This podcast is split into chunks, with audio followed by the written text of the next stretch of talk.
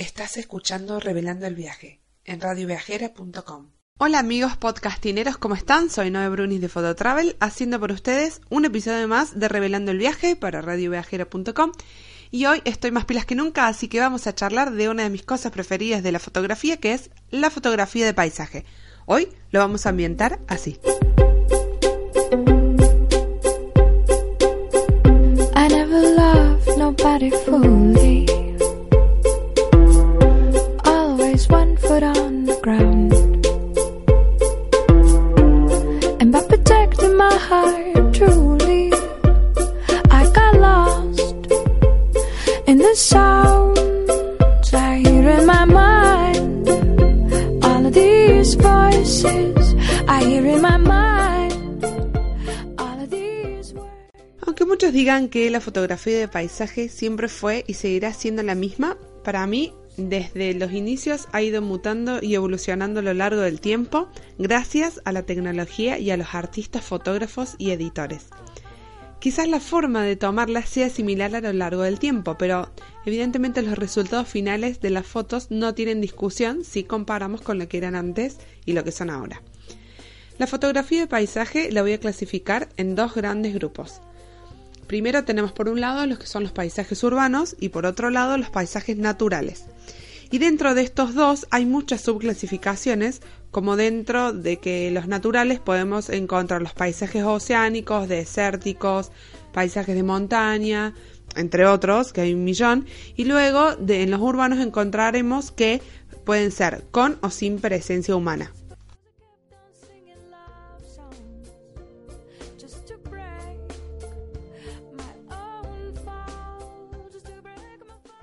También tenemos que tener en cuenta otros detalles más técnicos para darle valor y carácter a nuestro resultado final. Hay una serie de normas que se aconsejan seguir si es que te interesa la fotografía más técnica para que tu resultado final sea el óptimo. Por ejemplo, en el horizonte, la fotografía de paisaje, esto suele ser uno de los puntos principales cuando hablamos de técnica. El horizonte no va a ir en cualquier lado. El horizonte tiene que ser minuciosamente ubicado ya que es lo que va a definir la fotografía. Para eso vamos a dividir la foto en tres segmentos horizontales con dos líneas rectas. El horizonte deberás posicionarlo en una de estas dos líneas, ya sea en la de arriba o la de abajo, dejando así una fotografía, como yo les digo, 70 y 30. ¿Sí? La mayoría de las personas tienden a ubicar el horizonte en el centro de la fotografía, pero no es lo más aconsejado. Yo no te digo que esté mal que lo hagas en el medio, pero depende del tipo de fotografía que vos quieras mostrar. Eh, pero lo que se aconseja es siempre seguir la regla del horizonte. Si no se entendió bien, lo puedes buscar imágenes en internet, googlealo así, regla del horizonte, así lo vas a poder visualizar mejor, más de lo que yo te lo explico.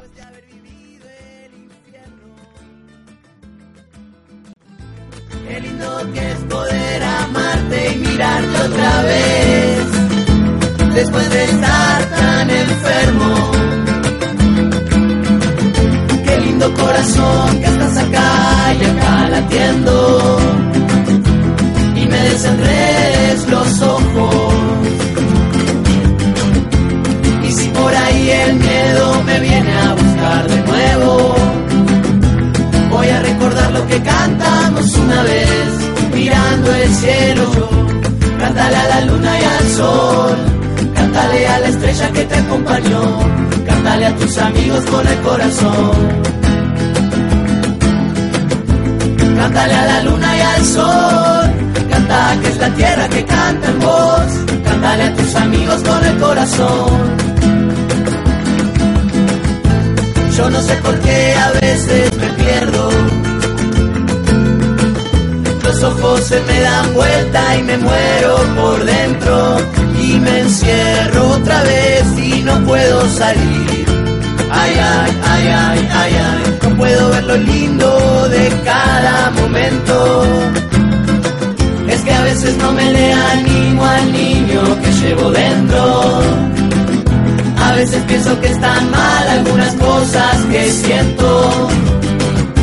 Pero basta ya de eso, echa pa' afuera y bye bye bo. No tengo tiempo ahora de eso, estoy en otra canción, se acabó. Cántale a la luna y al sol, cántale a la estrella que te acompañó, cántale a tus amigos con el corazón. Cántale a la luna y al sol, canta que es la tierra que canta en vos, cántale a tus amigos con el corazón.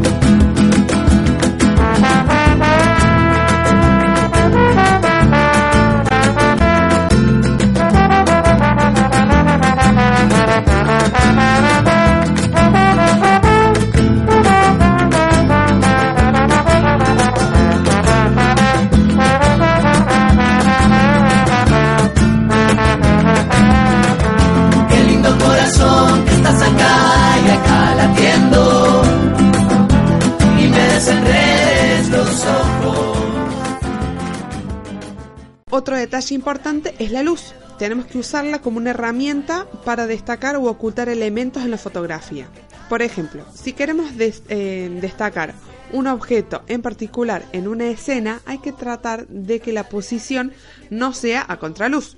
Pero para resaltar la silueta vamos a hacer lo contrario, ¿sí? Por eso es siempre muy importante antes de empezar plantearse qué queremos fotografiar y cuál eh, queremos que sea el resultado de la fotografía. La planificación previa es básica. Una herramienta que suelo utilizar últimamente es Golden Hour. Con esta app vas a poder tener eh, de mejor amigo el sol, vas a hacer que esta planificación de la fotografía sea más específica todavía. Eh, la aplicación te la descargas en el celular y te va a ayudar a saber dónde sale y por dónde se oculta el sol.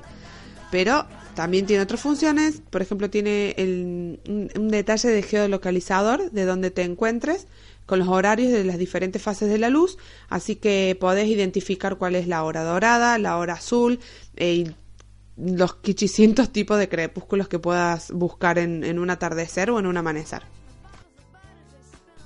Otra variable que hay que tener en cuenta hacer fotografía de paisaje es el tiempo. Quizás esa foto que ibas a sacar de un paisaje no la planificaste, quizás estabas justo en el lugar y te inspiró y quisiste hacer una foto. En ese caso hay que trabajar con lo que se tiene.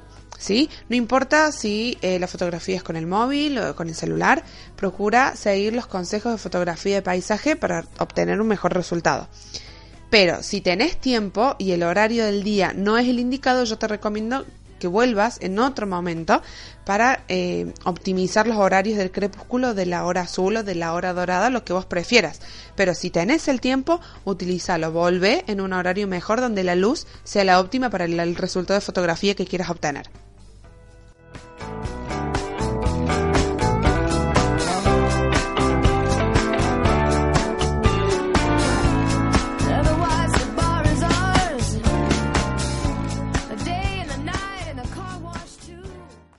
A veces, durante los viajes, no tenemos mucha opción de planificar cuando ya estás en el lugar y tenés que hacer la foto en el momento sin mucho preámbulo ni preparación. Por eso lo que yo te aconsejo es que antes de viajar preveas los lugares en los que vas a estar para poder adelantarte a la situación. El programita que les mencioné anteriormente se puede eh, modificar las fechas y anticipadamente puedes ver los horarios del sol que vas a tener en los días en los que vas a estar de viaje.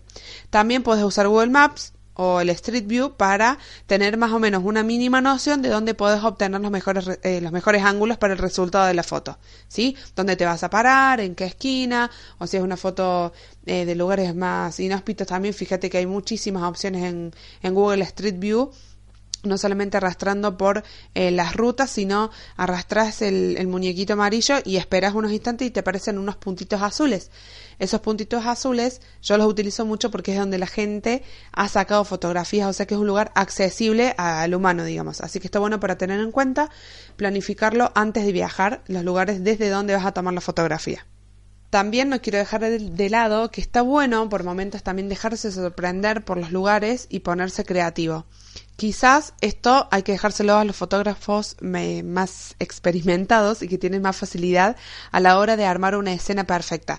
Pero practicando se aprende y si no te sale la foto que estabas buscando, siempre habrá nuevas oportunidades. Solamente hay que practicar, disparar y practicar. Es como el día cuando sale el bendito sol. Y todo gira en armonía a su alrededor. Como aquella bolsa de belleza americana.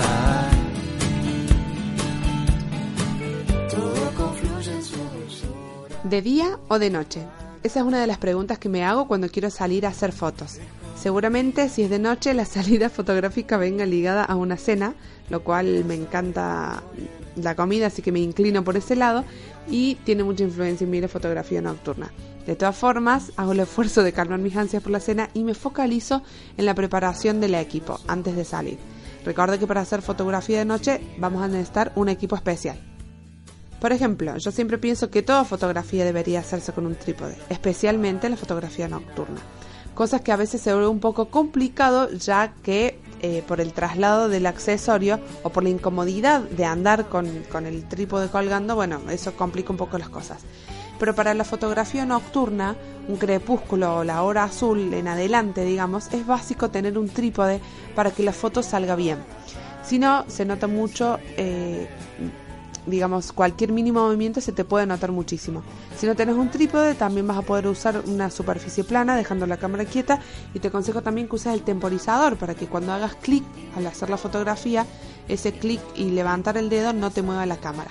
No te olvides que en la fotografía nocturna vas a tener que poner las ISO lo más altas posibles. Sí, puede que se genere un poco más de ruido dependiendo de la cámara que tengas, pero no hace el resultado final y trata de equilibrar la luz con una apertura de diafragma más, más grande para que le entre más luz y la velocidad de obturación.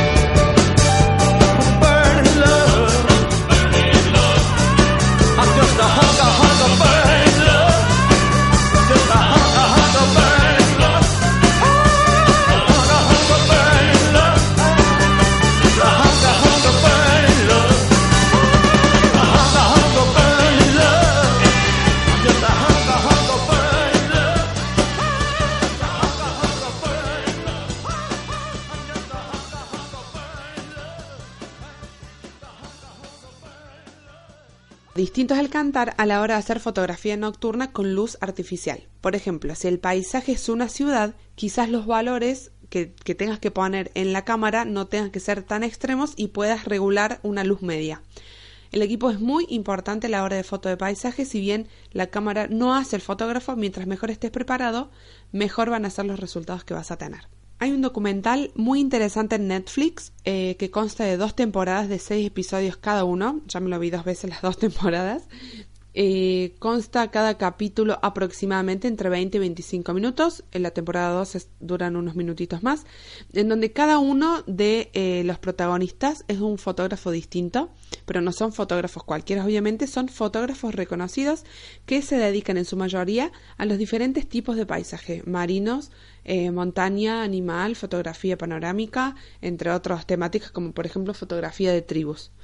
Además de conocer a estos personajes maravillosos, te vas a volver loco con las imágenes que muestran. Eh, hay unos paisajes que son una locura, son difíciles de creer y te vas a querer tomar el próximo avión que salga a esos destinos que, que salen en el documental. Igual debo advertirte que no es apto para cualquiera míralo porque es un documental que no tiene desperdicio y te vas a hacer viajar desde el sillón de tu casa.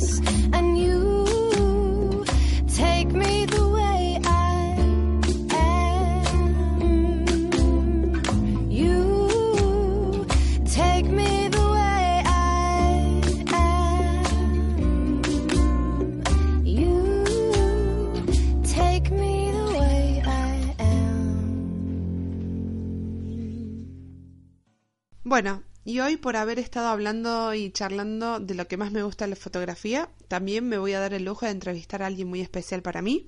Eh, me atrevería a decirte que es uno de mis viajeros preferidos, para mí el viajero número uno. Con ustedes, Martín Molina. En primer lugar, quiero contarle a la gente que tenía un montón de ganas de charlar con vos. Eh, bueno, si bien nos conocemos del 2005 y eh, trabajando, después cada uno siguió su camino y nos cruzamos muy poquitas veces. Eh, pero siempre en contacto por las redes. Martín es una persona eh, responsable, iba a decir. No, eso, lo corta. No, importa, eso se corta. Martín es una persona eh, espontánea al 100%, es muy divertido y tiene un humor muy particular que no muchos lo entienden, pero lo más importante es que es buena gente y encima a mí ama viajar y tiene 10 millones de kilómetros encima. ¿Cómo andas, Martín? ¿Cómo va? ¿Todo bien? bien, muy bien. Es muy raro escucharte. Sí, eh, y encima con delay. Sí, ¿dónde, ¿dónde estás ahora? Eh, estoy en Hong Kong. En Hong Kong. Es tu nueva ciudad, ¿no es cierto? Eh, sí, eh, me quedo a vivir acá. Directamente, ya está. Sí, sí, sí, sí, sí, conseguí trabajo, así que me quedo acá. Bueno, está bueno para viajar también, tipo una base. No, claro, o sea, elegí esta ciudad porque la amo y aparte de acá me puedo mover para cualquier lado. Bueno, te quiero contar, Martín, que a medida que escribí la entrevista me fui dando cuenta que hay un montón de preguntas que te quería hacer yo a vos, tipo personales, eh, sobre el Martín que conocí cuando éramos prácticamente unos adolescentes, eh, o el Martín que escribe tan bien, pero ya no lo hace tan seguido y no sé por qué. El otro día estaba leyendo tus notas en, en Facebook Eh, pero bueno, después recapacité y me voy a enfocar simplemente en los viajes y la fotografía, que sé que también te encanta. Así que bueno, empecemos.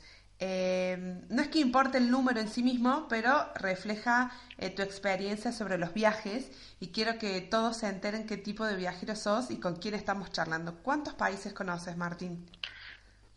A ver, para mí un país es Sí. el que tiene moneda, Sí. el que tiene un comité olímpico, el que tiene un himno nacional y el que tiene una bandera. Así que incluyendo Hong Kong y Taiwán, que para mí son países, Ajá. 54. Bien, qué bárbaro, qué bárbaro. Es un numerazo. Vos, vos tomás conciencia, digamos, de, de, de lo que significa, de todo lo que has recorrido, más allá de los kilómetros, la cantidad o el número. Es como incontables la verdad. historias. La, la verdad es, yo jamás, jamás en mi vida pensé que iba a, a viajar tanto.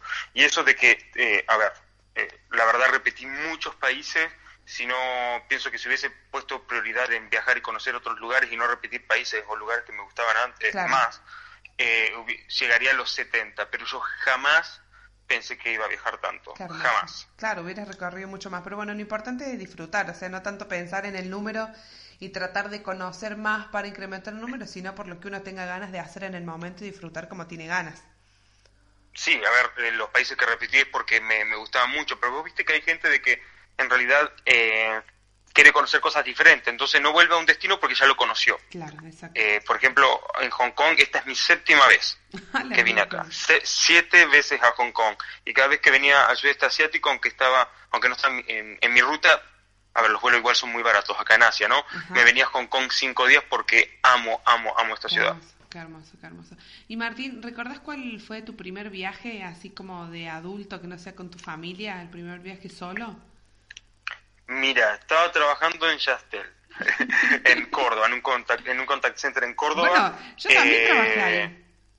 ¿Perdón? Claro, los dos trabajamos, o sea, empezamos juntos en, en el Claro. call y nos fuimos juntos con Mariana, ¿te acordás? Exacto, nos fuimos todos juntos, nos Sí. fuimos juntos. Bueno, y yo eh, viajé a Chile por primera vez estando en Yastel en el año, si no me equivoco, 2005. ¿Con la Y empresa? fue como...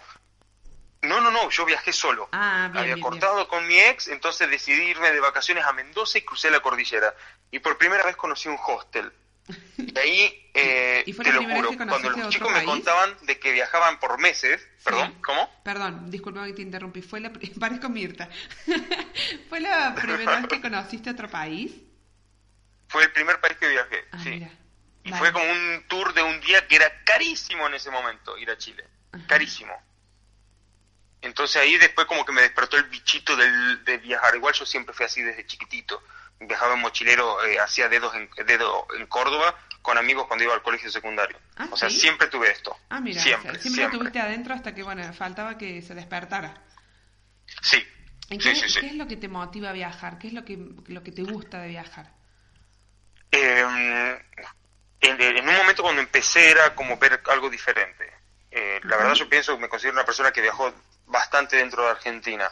Y como siempre me gustó la geografía, siempre, desde chico, eh, es como que cuando vi que tuve la posibilidad de ir a otros países, sacando cálculo con el tema de los presupuestos y eso, eh, Sí. gastar plata afuera, a ver, conocer Sudamérica me costaba mucho más barato que, que quedarme en Argentina en ese, Exacto. en ese momento. Y era, era como, solamente necesitaba el, el empujón como para, para hacerlo. Y bueno, me despidieron de este lugarcito, me indemnizaron y ahí ese fue un empujón que fue, la verdad fue una patada en, la, en, en el culo. Está bien, pero bueno, de- por, al- por algún lado se empieza, no importa cuál es el motivo, lo importante es no parar, ¿no? Eh, Martín- Animarse. Exactamente. Animarse. Sí, sí, sí, sí, tal cual, animarse. ¿Y cuál es el país que más te gustó? O sea, ¿y, y por qué? Eh, ¿Qué es lo que más te gustó de ese lugar? Sacando a Hong Kong, Sí, porque en este caso saquemos. lo tomo como ciudad. ya vivís ahí, no, no, no forma parte de un viaje. no, la verdad no. Eh, Irán. Irán, sí, te leí que te gusta mucho. Irán. ¿Pero por qué, Martín? ¿Por qué te gusta tanto? ¿Qué, qué tiene Irán Primer, que no tenga Hong Kong? Eh, a ver, primero, a ver, casi todos los lugares son todos diferentes. Hay algunos que son similares. Irán es, eh, primero, lo, el prejuicio que se tiene sobre este país. Más los argentinos por, lo, por el tema de los atentados y la, y la idea que se tiene de Irán. Eh, se lo confunde Irán con Irak, se lo confunde a los árabes con los persas, y los iraníes son persas. Y y no, so- y no son eh, parecidos. A ver, son musulmanes la mayoría, pero hay muchas cosas y prejuicios que la gente tiene. Yo decidí ir a Irán porque conocí a un iraní y le pregunté de todo. Y después empecé a leer sobre Irán y los consejos de los viajeros que decían el mejor país que visité, el mejor país que visité. Yo digo, bueno, voy, tuve la posibilidad. Me piden visa en el aeropuerto, en Arrival, dos semanas. Eh, Yo estaba de viaje en India. Y, y ahí me esperaba mi amigo, el chico que conocí, y me dieron absolutamente de todo. ¿Por qué me gusta Irán? Primero, la gente Sí, copada. es increíble. Esa gente no tiene maldad. es tan, no, no, te, créeme, es. eh, Pero cuando hablas de la gente, ¿hablas de, de quién? ¿Del comerciante que te cruzas en la calle o hablas de la familia del chico que te recibió, ponele? No, no, no, no, no, de absolutamente De todos. todos. Mira vos. Todos. Mira vos. A ver, en dos semanas gasté 250 dólares porque la gente, a ver, a mí no me gusta que me paguen absolutamente nada porque me hace sentir incómodo. Sí. Eh, desde el vendedor que me quería regalar una SIM card, eh, desde las personas, eh, familias o ch- chicos que conocí en la calle que me invitaron con su familia y me quedé días, que sin hablar inglés nos comunicamos con traductor y quedé días con ellos No, y que me pagaban todo, me trataban como alguien más de la familia. Eh, no sé, fue la gente es muy, muy, muy amistosa, muy lindo. cálida, curiosa, eh, muy sencilla. Se interesaban, digamos, Eh, por, también por intercambiar eh, ideas y cosas de cultura de lo que vos traías. De todo, obviamente, no voy a ir a Irán diciendo que soy gay. ah, porque soy gay. Claro. No, no, no lo voy a el hacer.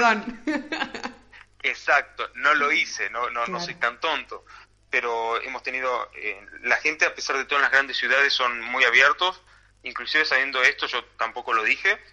He conocido homosexuales en Irán, Sí, eh, me he bajado aplicaciones homosexuales como para conocer y juntarme y saber de su situación. sí. Eh, a ver, ¿Y cómo no es viven tampoco ellos? como se dice en, ¿Viven- lo- en los medios. ¿Cómo? Perdón. Perdón, perdón. ¿Cómo viven ellos? La Los homosexuales, a ver. Sí. Eh, está penado, eh, tiene pena de muerte, pero Ah, no te van a, no, no te van a casar. De hecho, las aplicaciones gay están, se pueden descargar y está todo el mundo en las aplicaciones. Por Claro. ejemplo, en Turquía, abierto, eh, están prohibidas. Claro. En, en otros países árabes está totalmente prohibido. Eh, hay fiestas gay y todo, pero ahora si te encuentras teniendo relaciones en la calle, la vas a ver, te la vas a ver fea. Bien, bien. Pero igual, por ejemplo, Irán es el segundo país después de Tailandia con más cambio de sexo, el cual está permitido. Ah, mira, qué legal. extraño, ¿no? Es como eh, muy ambiguo y es como una línea, una delgada línea roja de qué está bien y qué está mal, porque si la, la homosexualidad está prohibida pero el cambio de sexo no, es como, bueno, Sí, pero esto no es, también lleva a que muchos homosexuales, quizás los más amanerados o los que son descubiertos o lo que sea, son forzados a hacerse por los familiares o por la presión social, Sí, a hacer sí, cambio de sexo y esto lleva al suicidio. Mira Porque vos, ¿no? alguien no se cambia de sexo porque sí, quiere. por tu gusto Esto es sexual. algo que se Sí, siente. No tiene, no tiene nada que ver una cosa con la otra, digamos. No, Mira no, no, no, no, no. Eh, a ver, tengo muchísimas historias sobre Irán, muchísimas. El país es muy limpio, no vi pobreza, que hay, seguramente hay. Estuve, estuve dos semanas, pero recorrí diferentes puntos del país. La gente te va a pedir fotos, la gente va a tratar de hacer lo que sea como para ayudarte, eh, sin pedir nada a cambio. Em, es verde. A ver, Irán tiene de todo. Irán tiene desde montañas con centros de esquí hasta playas en el, en el mar, en el océano Índico. Eh, bueno, playa que hay que meterse vestido. Porque que hay aguas vivas o... Ah, bueno, o por, o por no, no, no, porque las mujeres, las mujeres, hay un código de vestimenta. Las mujeres tienen que usar el, El burka.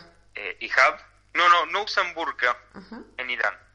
Después de la revolución del año setenta y pico, que no recuerdo, la revolución de las atolas, las mujeres iraníes antes no usaban hijab, que es como el pañuelo que usan en la cabeza. sí. Solamente las religiosas lo usaban. Eh, se las obligó, pero ahora, por ejemplo, lo usan eh, a mitad de la mitad de la cabeza.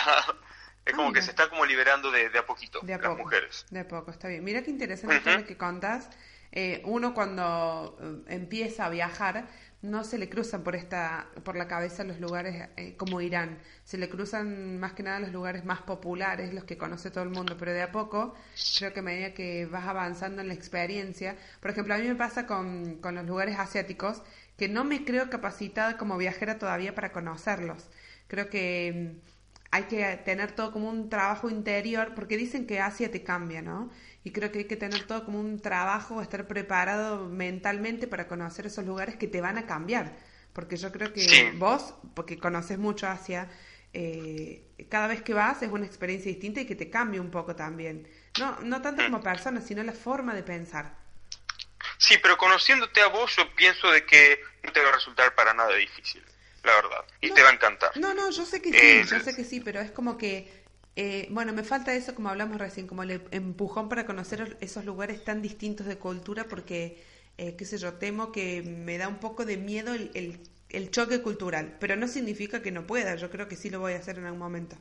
Pero bueno, eh, esos lugares así... Y sí, casa en Hong Kong tenés. Claro, gracias. Estoy segura que voy a ir. No, no falta mucho. No falta mucho, pero bueno, quiero hacer Me comprometo ahora frente a todos a que no me tiene casa en Hong Kong. mira que te estoy grabando, ¿eh? ya lo sé. Igual casa acá es un 2x2 eh, con un bañito mínimo y que cuesta mil dólares. Eso es una casa acá. Uno como viajero creo que se va como curando de espanto, ¿no? Eh, he dormido en lugares muy lindos y he dormido en lugares que yo creo que jamás en mi vida pensé que iba a dormir en lugares como en los que he dormido. Pero bueno, uno se va curando de espanto. Con tal de viajar, creo que uno hace cosas que jamás pensó que iba a hacer. Es cierto. Che, ¿vos qué, qué es lo peor que, que has hecho? De lo que se pueda contar, Martín, por favor. No, mentira. No, no, ¿qué has hecho así? ¿O en qué situaciones te has encontrado de decir jamás pensé que iba a estar haciendo esto? Eh, en cruzar la frontera ilegal de India a Pakistán en el medio del desierto. No, A ver, no, no, cuento Pakistán que lo conocí porque en realidad cruzamos la frontera ilegalmente, una zona bastante peligrosa porque están en conflictos ellos dos, ¿Sí? eh, a un pueblito que estaba como tenía como una fiesta eh, tradicional, no sé, cruzamos como a las 4 de la mañana. Nos quedamos a dormir en el desierto con un tour y con, con uno de los guías nos fuimos para allá. ¿Para el tour te eh, llevaba a cruzar ilegalmente o vos fuiste no, no, no. un tour y el tour era el desierto, el, desierto de Jaisalmer se llama, al noroeste de, de, de, India. Entonces cruzamos a Pakistán, a este pueblito. Eh, no, yo a Pakistán no lo cuento, que como que lo visité. Ah, bien.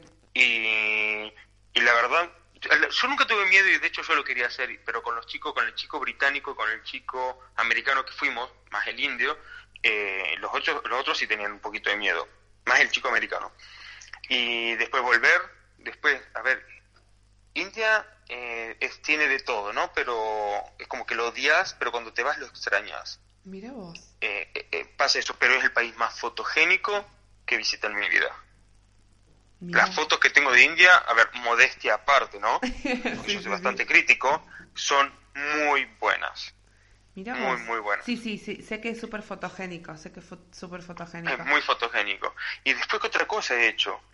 Eh, uh, no sé, eh, subirme en Angkor Wat, ¿viste el, el, templo este de Camboya de la película Tomb Raider? Sí, sí, sí. A las 6 de la mañana en el techo de un templo en ruina con un amigo australiano. Eh, que no había nadie, mm, porque está repleto de turistas. Eso, eso. Para, eso para eso fue, sacar las mejores increíble. fotos, ¿o no? ¿Cómo? Eso es para sacar las mejores fotos. Esas cosas que hacen los eh, fotógrafos para, eh, no sé, llegar temprano a un lugar, cagarte de frío, cagarte de calor, solamente para tener las mejores fotos, ¿o no? Exacto, o despertarme a las 4 de la mañana y ser el primero en entrar al Taj Mahal para sacar fotos eh, sin personas. Sí, me acuerdo, me acuerdo que se lo has eh, contado. Porque si ves las fotos que yo tengo, no hay ni una sola persona y correr porque se me vienen dos mil chinos atrás para llegar antes al Taj Mahal y empezar a sacar fotos con el amanecer sin personas porque yo no les hago Photoshop a mi foto. Claro. Claro, sí, sí, sí. Eh, a ver, tengo muchas, muchas historias, pero esto como, como lo más destacado es esto. Está bien. No, no, no, me, me, imagino, Martín, con tantos lugares que has conocido. ¿Y qué es lo que buscas, eh, bueno, más allá de Irán, que sé que te encanta, qué es lo que buscas de, de una ciudad? Ni bien llegas, ¿qué es lo que esperas de esa ciudad? ¿Qué es lo que más te interesa que, tenga? Eh, pienso que es personalidad propia, como que no sea la copia de, no, no, no la París de Sudamérica, no la Nueva York de Asia. Claro, si bien sí. Hong Kong es, entre comillas, la Nueva York de Asia, es totalmente diferente. Claro, tiene su Eh, propia porque, a ver, impronta. Tokio, por ejemplo, hablemos de Tokio, una de mis ciudades favoritas del mundo. Tokio es Tokio. Tokio no es copia absolutamente de nada. Eh, entonces tiene como personalidad. Hong Kong también tiene personalidad, obviamente. Claro. Eh, me, me, me, me importa eso, me importa de que, de que tenga algo que las otras ciudades no, No no puedan ofrecer. Bangkok. Bangkok no es copia de nada. Ah, mira. Es un desastre Bangkok, pero es un desastre, como digo yo, a lovely mess. Un desastre adorable. Y todo el mundo ama Bangkok, Mira vos. a pesar de lo desastrosa que es. De lo caótico. Es caótico, pero a ver, eh, tenemos que resaltar también de que está, se está desarrollando muy rápido también Bangkok. Ajá. Eso es lo que, lo que me gusta de una ciudad, Y, y antes de que de- tenga personalidad. Ajá. Y, y antes de viajar, ¿cuánta, ¿cuánta planificación previa le pones a un viaje? Yo sé que vos vas a un lugar y después si te sale otro lugar te vas a ese lugar, pero antes de irte de viaje, cuando estás en Córdoba eh, y estás un- una temporada, yo, bueno, nunca estás quieto vos en un lugar, convengamos que no, no vivías en Córdoba, por decirlo, pero antes de irte a un viaje largo, esos de meses, ¿cuánto tiempo lo planificás o estás ahí viendo cuál va a ser el rumbo? Una semana, Sos un atrevido, Martín. Es muy Te lo poco. juro, una es muy semana. poco. ¿Y cómo yo eh, creo que es, Es creo que es el improvisación. es- es skill que tengo. Yo puedo planificar un viaje en una semana. Es como- menos. Está bien, pero digamos, improvisas mucho en un viaje. Porque Eh, En una sí, semana- tengo como una idea general, tengo una idea general, pero lo puedo planificar. Mi primer viaje al sudeste asiático, que fue el primero fuera de Sudamérica, lo hice en 10 días. Bien. ¿Y por, ¿Y por qué decidís hacer viajes largos? ¿Por un tema económico de decir compro un solo pasaje para cruzar el charco? ¿O porque te gusta estar, eh, o porque te gusta en sí el viaje que sea largo y extenso? Es como que mm, si yo siento de que si planifico un viaje en dos semanas, eh, también hay que aclararle a la gente que yo tampoco tengo un, un trabajo que me dan dos semanas de vacaciones. Claro, claro. Entonces, yo puedo tomarme el tiempo que yo quiera eh, para... Por eso, porque si no siento que me asfixio, como que siento como presión y no, no lo disfruto al lugar. Si yo me quiero quedar, Como que no te alcanza Eh, el tiempo. claro, si me quiero quedar cinco días en, en Bangkok o lo que sea y me aburro, me voy antes. Si me gusta, me quedo más. Y anulo y cancelo el viaje a otro lugar. Le quiero contar a la gente, ¿eh? te interrumpo para contar a la gente que no es Sí. que viajas eh, 20 días, un mes, te vas 3, 4 meses y hasta más tiempo Sí. te has ido. Eh, Me, lo- los viajes yo eh, seguidos eh, lo hago tres meses. Mi base era Canadá, Sí. porque mi ex eh, estaba allá, estaba allá. Entonces me facilitaba también desde Canadá después eh, ir a Europa o si él tenía vacaciones nos íbamos juntos de vuelta. Entonces eh, yo calculo de que en un año, los últimos cuatro años, fueron tres meses en Córdoba viviendo, ¿Tres en Canadá? cuatro meses, cuatro meses, cinco meses viajando, cua- entre cuatro y cinco meses viajando y el resto en Canadá. Sí, sí, sí, sí, me acuerdo que decía, por Dios. ¿cómo Mínimo tres meses viajando, mínimo. Sí, qué hermoso. ¿Y lo máximo que has estado fuera de, de, de la cama de siempre, por decirlo de alguna forma? Eh, pienso que fue lo máximo, máximo, viajando, viajando, seis meses. Seis meses. Lo que pasa no es también cansa mucho viajar y necesitas quedarte en un Sí, lugar. necesitas, eh, eh, sí, sí, Eh, sí, sí, tal cual, tal cual. Ahora yo me fui de Argentina en mayo. Me fui un mes a Colombia, tres meses a, a Canadá, eh, después de Canadá un mes China y ahora otro mes en, en Hong Kong aproximadamente. Y pero con- en Canadá yo no estaba viajando, me quedé en Montreal. Claro, directamente, directamente. Sí. ¿Y, qué- y cómo haces, Martín, para poner eh, toda tu vida en una valija? Y que- porque ya que te vas tanto tiempo, ¿qué, qué es lo que, cómo haces la valija? ¿Qué te llevas? Eh, calculo, yo siempre me fijo cómo es el clima en los lugares donde voy, entre la máxima y la mínima la temperatura, entonces trato de eh, tres pares de alpargatas por lo menos. alpargatas, eh, calculo yo aproximadamente un calzoncillo por día, Calvin Klein si es posible. Eh, Para no cinco remeras claro, negras. de alpargatas, pero glam. El calzón Exacto. siempre es Calvin Klein. alpargata, pero a- antes, antes muerto que sencillo. A ver, alpargatas, pero a, a calzoncillo Calvin Klein es obligatorio. Claro. Un perfume Armani segurísimo porque vas a visitar lugares que te vas a terminar poniendo el perfume dentro de la nariz. Esto es cierto. Es verdad, sí, Eh, bueno, forma parte de la eh, cultura de los lugares. Sí, a ver, yo soy bastante, a pesar de todo, que no soy un, un- un mochilero hippie. Mis, Ajá. mis valijas siempre van a pesar entre 8 y 12 kilos y vuelvo con 20 Ajá. de, de mis viajes. Y después, bueno, es un calzado, un jean, una chaqueta eh, y productos de belleza que te ocupa el 40% del equipaje. Che, Martín, y Sí, sí, bueno, sí. volviendo un poco al tema de los viajes y la fotografía, que, que es lo que más nos concierne, ¿cuáles eh, son tus trucos? Ya hablamos recién de esto de llegar temprano, levantarse a horas, cagarse de frío, eh, pero vos sacas unas fotos muy, muy hermosas. ¿Cuál, qué, qué es lo que más recomendás a la hora de sacar fotografía de paisaje? Fotografía de... No hablo paisajes naturales, hablo paisajes en general, que pueden ser urbanos o, naturales. ¿Qué es lo, que más le aconsejarías a, alguien que está empezando con esto? Primero, gracias, Noé. Segundo, eh, no me considero fotógrafo. No me considero fotógrafo. Bueno, pero tus fotos son eh, muy estuve, buenas. Estuve trabajando vendiendo fotos, Claro, pero eh, daba la casualidad que a estas personas les gustaban mis fotos. claro. Eh, vos si ves mis fotos vas a ver muy pocas personas Sí, en mis fotos, excepto las selfies tontas que me saco. Eh, me gusta mucho la arquitectura y yo trato de sacar a las personas de mi foto. Si, por ejemplo, estamos en Nueva York, ¿sí? Y querés sacar una foto eh, de un lugar, de un edificio, lo que sea, con tan solo levantar un poquitito la cámara, eliminás a la foto a la gente que está en la calle. Después yo juego mucho si te fijas con las perspectivas en la foto. Sí, sí. Eso creo cual. que es también uno de mis toques personales. Otra cosa es buscar un encuadre natural a la foto. Sí. Natural me refiero a, vos te podés poner detrás de una puerta, detrás de una ventana rústica y enfocar, o sea, de fondo tenés a- al Himalaya y te queda una foto con eh, un encuadre hermoso. Es decir, una puerta, un árbol. También entre los espacios entre los árboles, entre rama y rama, Entre vos podés un- entre sacar una foto de un castillo que hay de fondo. Claro, claro. Entonces la foto no te queda vacía. Tenés algo en los costados Tiene algo que más te adorna el castillo que se ve de fondo. Claro, tiene más para contar esa fotografía. Tal cual. Sí, a, a mí me gusta mucho la arquitectura, entonces hago más de eso. Y le saco fotos, y le saco fotos a personas, tienen que ser eh, personas o muy fotogénicas, o que no tienen que estar mirando a la cámara, Claro, o que que están de espalda. Ajá, mira. Porque la, la persona también es un elemento importante en la foto. O que la, el protagonista de mis fotos no es la, la persona, es lo que hay detrás. Bien. Si vos te fijas en mi foto, si vas a mis Instagram, vas a ver una, una persona en un ángulo que se la ve chiquitita y, a- y en la foto es un puente, pero la persona adorna Claro. ese, ese puente. Y también esperar, por ejemplo, de que pasen autos, si te tienes que quedar cinco minutos para que la gente eh, no, te- no mire la cámara o, o que no haya personas en un cruce peatonal, eh, y hacelo. Claro.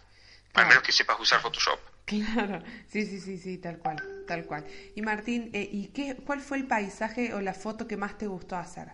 Bueno, ya dijiste recién el Taj Mahal, ese es uno, ¿verdad? Eh, me gustó porque era, a ver, es casi imposible sacar una foto del Taj Mahal sin personas. Claro. Es casi imposible. Tengo una de mis fotos favoritas es eh, una que le saqué a mi ex en Hong Kong. Victoria Peak es una montañita donde uno sube, está como a 300 metros y se ve todo el skyline de Hong Kong. Él estaba en un, en una, en un balcón, le dije que se quede en ese balcón, Ay, sí, ya sé yo me fui para es. el otro lado, Ya sé qué foto es. él, sí, él está quieto y le dije, no te muevas por 30 segundos. Sí. No te muevas, no te muevas, no te muevas, no te muevas, no te muevas, no te muevas. Y saqué la foto y se ve toda la gente a su alrededor moviéndose, él quieto, cara seria, y el skyline de Hong Kong Sí. iluminado atrás. Sí, ya sé qué foto es. Esa es una de mis fotos hermosa, favoritas. Es hermosa esa foto. Sí, que tiene todos unos tonos amarillos, anaranjados de la misma, de la misma iluminación del lugar. Sí. Sí, sí, sí, sí. Sí, La tengo sí, en la cabeza, sí, sí. vos sabés, me encanta. me encanta. Esa foto es, una de mis favoritas. Tengo, tengo varias. En, en India saqué varias también, que, que me gustaron muchísimo, muchísimo. ¿Y qué otra más? No sé, la verdad no sé, Noé, pero Te- te- esa es sin duda una de mis favoritas. Vos decís que no sos fotógrafo, pero en realidad yo creo que no es el título lo que, lo que te hace ser fotógrafo, sino la pasión que te lleva a sacar las fotos que sacas. Entonces, yo, eh, más allá de que vos te consideres, no, yo creo que sos un gran fotógrafo y sos eh, un gran viajero. Y nada, me encantaría un día viajar con vos, no sé si te lo dije una vez. Eh, Sí. es muy, me, me parece que nos cagaríamos mucho de risa hablando mal y pronto. La, Así que la verdad que sí. Yo creo que cuando Porque aparte vaya- somos, estamos experimentados los dos, ¿no? Vos también viajaste Sí, mucho. no, bueno, pero no, no, no. Yo estoy empezando hace tres años que empecé y nada, pienso viajar mucho más, pero bueno, no, no sé si te voy a poder alcanzar algún día. Así que seguramente cuando me vaya para, para aquellos, para aquellos wines, eh, vamos a hacer algún algo. O sea, más allá de vernos, me gustaría que hiciéramos algún recorrido por ahí. No sé, quizás eh, primero vaya a Hong Kong y vayamos juntos a, a- a Japón con Tato o al revés, no sé, ya veremos. Algo, algo va a salir. Te quiero De agradecer. hecho, Noé, te confieso algo, ¿Qué? te confieso algo. El- eso es como que decidido, decidí parar, dejar de viajar, porque la verdad no estaba disfrutando mucho viajar solo. Eh, el último viaje que hice el año pasado, viajé para visitar amigos, amigos que me hice durante el viaje, yo tengo amigos en todo el mundo. Sí, Esos amigos que vos conocés eh, y hablas dos horas en un hostel, pero sabés que te quedan para siempre, Sí, es, es así, y que te los volvés a encontrar en Australia, y te los volvés a encontrar en Canadá, divino. en París o donde sea. Y me ha pasado un montón de veces, y ahora que estoy en Hong Kong, me ha pasado acá también. Y yo estoy buscando ahora viajar con gente, porque la verdad me cansé un poco de viajar solo, está bien. porque está bien. Es en ese momento se necesitaba, ahora no lo necesito más. Bien, sí, eh, yo creo que viajar cura, pero no es, bueno, me voy de viaje así nada más, qué sé yo, pero la, la gente que te, que te cruza en el camino los viajes, creo que queda para toda la vida. Así como Que los, quedan para toda la los vida, propios créeme. recuerdos del viaje. Bueno, muchas gracias Sí. Martín. Eh, Gracias me encanta siempre hablar con vos, me divierto mucho las veces que nos hemos cruzado en la calle y bueno, espero que nos veamos pronto. Yo creo que el año que viene, no muy entrado el año, eh, capaz estemos haciendo algún encuentro por aquellos wines. Si Dios quiere y todo sale bien. No te cuesta 300, 400 euros venir acá, así que no tenés excusa. Tal cual. tal y hablo en serio. No, hablo pasa en que, serio. mira, desde que estamos acá estamos recibiendo un montón de visitas. Eh, ahora vienen mis suegros, vienen un mes, van a venir unos amigos, van a pasar todo enero acá. Eh, ah, para Navidad vienen unos amigos del Tato que están viviendo en Murcia. Y bueno, se van sumando planes, pero bueno, no, no lo quiero dilatar más y quiero ir para aquellos lados. Sí, venga, venga. Bueno, amigo, te mando un beso grande, gracias por el tiempo y Dale, Noé, nada, un besito. nos estamos viendo pronto. Bueno amigos, espero que les haya gustado el programa de hoy. Ya saben, para comunicarse conmigo me buscan por Twitter en arra- arroba rabiata o no en Fototravel y si no en fototravel.me. Los espero en el próximo episodio. Un beso grande.